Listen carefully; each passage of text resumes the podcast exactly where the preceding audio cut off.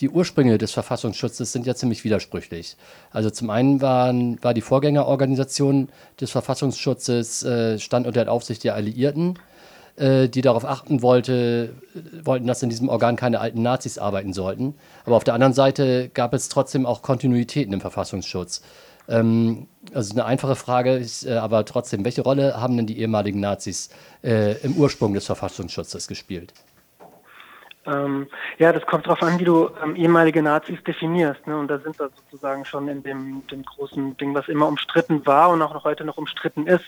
Weil damals hat man halt, also damals, das heißt zu Beginn äh, der, der, der, der, Bundesrepublik, also in den 50er Jahren, ähm, hat sich irgendwann eine Meinung durchgesetzt, also bei den konservativen Parteien, aber dann auch mehr und mehr in der SPD, durchaus auch bei den, bei den äh, Sozialdemokraten, dass die Nazis, die echten Nazis halt nur so eine ganz kleine Gruppe waren. Ne? Also das waren dann die Leute, die in der NSDAP wichtige, eine wichtige Rolle spielten.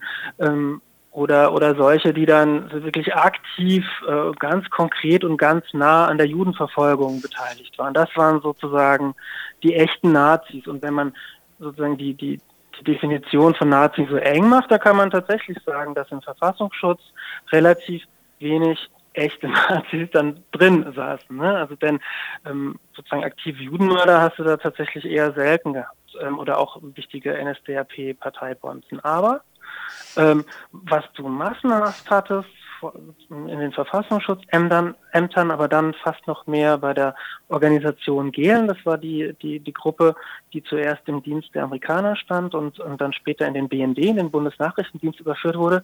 Da hattest du Leute aus der Wehrmacht Ne? Und diese Leute galten 1945, also direkt nach, nach dem Zweiten Weltkrieg, als Militaristen, als genauso schlimm wie Nationalsozialisten und waren, waren deshalb auch entlassen worden und degradiert worden und interniert worden und so weiter und so fort. Und diese Leute, diese Militärs, von denen unheimlich viele bei ähm, ähm, der Bekämpfung des Widerstands in, in Frankreich oder in, in, Jugoslawien und vor allem an dem Vernichtungskrieg gegen die Sowjetunion teilgenommen hatten.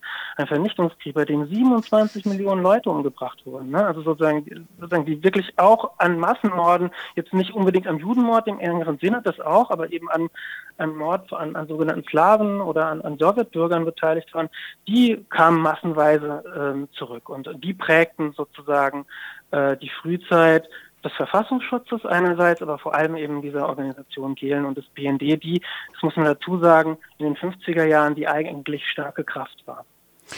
Nach dem Zweiten Weltkrieg war ja für die weltpolitische Situation die Blockkonfrontation und der Kalte Krieg bestimmt.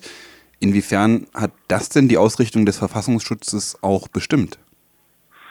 Ja, das ist immer schwierig, also weil das stimmt natürlich, dass die äh, Rekrutierung äh, oder auch Selbstrekrutierung dieser alten Eliten äh, ähm, immer mit dem Argument gebracht wurde, naja, wir müssen uns ja gegen die kommunistische Bedrohung schützen. Ne? Und ähm, das haben die auch immer selber gesagt. Ne? Also so, ihr, ihr braucht uns, weil äh, ähm, ähm wir müssen gegen die Kommunisten kämpfen. Und natürlich ist das so äh, ohne die Blockkonfrontation, ohne den Antikommunismus, äh, so wie es passiert ist, ist das natürlich nicht denkbar.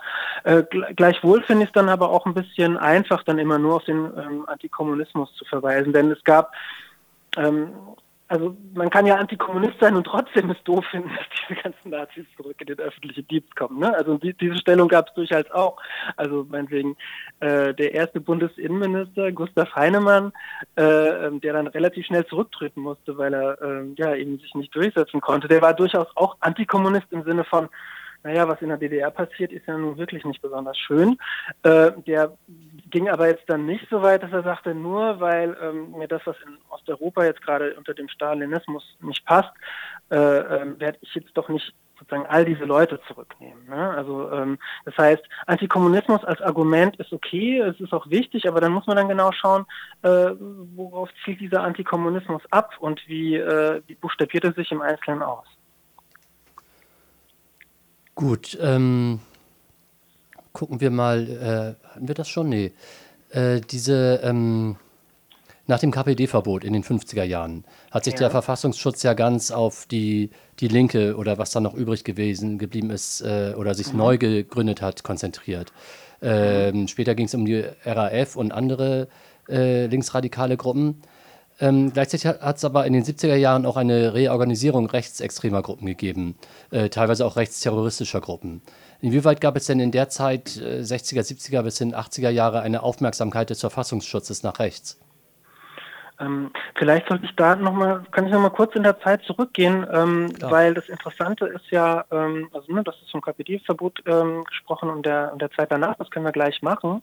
Ähm, äh, was ich aber nochmal wichtig finde, ist, ähm, dass man sozusagen in den 50er, 60er Jahren sich durchaus auch mit den Rechten beschäftigt hat. Also man hat dann gesehen, okay, es gibt halt unheimlich viele kleine rechten Gruppen und so weiter und so fort, aber man hat in, sozusagen aus demokratischer Sicht oder aus liberaldemokratischer Sicht gesagt, so, da sind so viele Nazis, so viele ähm, rechte Gruppen, ähm, die können wir gar nicht bekämpfen, wir versuchen die zu umarmen. Ja, und was hat man getan? Also indem man versucht hat, äh, mit Sozialprogrammen oder indem man sie in den öffentlichen Dienst gelassen hat und so weiter, hat man versucht, sie zu befrieden. Ne? Also das ist sozusagen eine, eine, eine, eine Form des Appeasements und der Umarmung. Deswegen finde ich es immer schlecht äh, oder schwierig zu sagen, ähm, der Staat war auf dem rechten Auge blind. Der hat natürlich auch einige Sachen übersehen, aber die haben schon relativ gut gesehen, was da auf dem rechten Rand passierte. Sie haben sich nur dafür entschieden, dass sie diese Rechten nicht bekämpfen werden, ja, oder nur selten bekämpfen werden, in, seltenen, in relativ seltenen Ausnahmen bekämpfen werden, sondern dass sie sie so klein kriegen,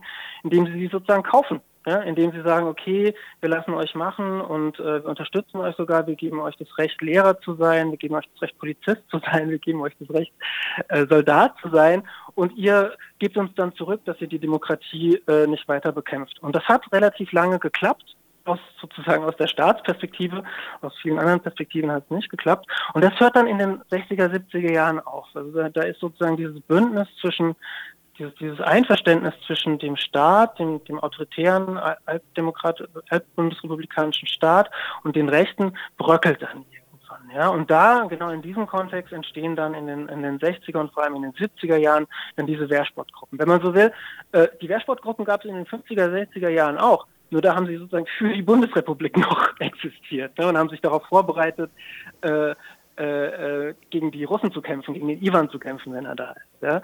Und aber das löste sich dann mit der mit der Entspannungspolitik auf und diese diese Rechten, diese, diese Militanten hatten nichts mehr zu tun und wurden vom Staat auch nicht mehr ganz so gehätschelt wie früher und dann sozusagen das ist dann diese diese diese neue Entstehung des des rechten Terrorismus. Mhm. Und ähm, ja, vielleicht soweit.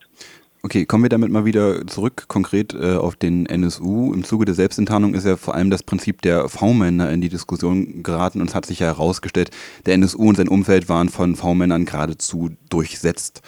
Und äh, dadurch sind rechtsextreme Gruppierungen aufgebaut worden, polizeiliche Ermittlungen sind blockiert worden, etc. pp. Das hat sich ja auch dann beim NSU-Prozess als fatal erwiesen, denn die Vermittlungen haben ja regelmäßig eine Grenze gefunden, wenn es um die Akten des Verfassungsschutzes ging. War denn das Prinzip der V-Männer seinen Ursprung und wie wird es eigentlich gerechtfertigt? Hm. Okay, wo es seinen Ursprung hat, ich glaube, da, da, da kann ich gar nicht so genau Auskunft geben, weil ich habe ja bestimmt schon mal davon gehört, dass ich meine, sogar Adolf Hitler war äh, sozusagen am Anfang äh, auch mal V-Mann für den für den bayerischen Staat, bevor äh, ähm, die NSDAP gründete. Das heißt, also das, das ist natürlich ja. eine, eine, eine, ganz alte eine ganz alte Praxis. Ähm, ähm, jetzt nach, nach der, nach der, ähm, wie das begründet wird, ich meine, das wissen wir, das wird ja ständig gesagt. Man, man sagt halt, das sind die Leute, die halt intern Material äh, uns, äh, also Informationen aus dem Innern der Partei oder der Gruppierung, die wir beobachten wollen, bringen, dass wir anders nicht bekommen. Ne? Ähm, und ich kann mir, da ist ja auch was dran. Ja? Und ich kann mir halt vorstellen, dass sozusagen aus einer staatlichen Kontrollperspektive okay ist, zu sagen, okay, ähm, Hallo, seid ihr noch da? Wir sind ja, noch da. Wir mhm. ah, genau. Sorry.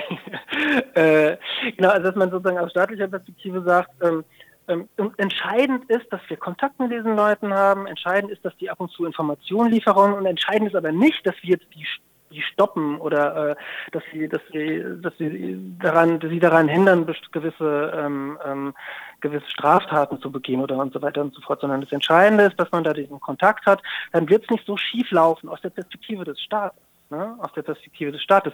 Aus der Perspektive der NSU-Opfer natürlich nicht, aber die war ja auch ähm, bis vor kurzem vollkommen egal. Ja? Und erst jetzt merkt man erst, dass vielleicht die freiheitlich-demokratische Grundordnung zu schützen ähm, eben mehr ist, als, als den Staat zu schützen. Was meinst du, was, ist, was muss sich ändern beim Umgang mit dem Verfassungsschutz oder bei der Rolle des Verfassungsschutzes? Äh, was würdest du fordern? Oder welche ähm, Forderungen würdest du befürworten? Also ich glaube sozusagen ganz platt und äh, äh konformistisch oder äh, gedacht ist, ich glaube, der Staat muss realisieren, die staatlichen Institutionen der, der, der, der liberalen Demokratie, in der wir da gerade leben, ne, äh, muss realisieren, dass sie selber eben auch eine Bedrohung für die Demokratie sein können. Das ist einfach so. Ja? Also dass eben nicht nur die Demokratie bedroht wird von irgendwelchen Gruppen, die gegen die Demokratie agitieren, ob es nun aus guten oder schlechten Gründen, sondern dass der Staat in der Demokratie immer auch selber die Demokratie gefährden kann. Und das ist ein Gedanke, den, den viele ähm, auch äh, sozusagen ähm, ähm, Mütter und Väter des Grundgesetzes durchaus auch gesehen haben, aber der in der Zwischenzeit in der alten BRD verloren wurde und den man jetzt langsam wiederfinden sollte. Ja, also die, das Bewusstsein dafür, wenn ich Polizist bin, wenn ich Verfassungsschützer bin, dass ich nicht nur die Demokratie schütze, sondern dass ich auch Gefahr laufe, die Demokratie zu gefährden.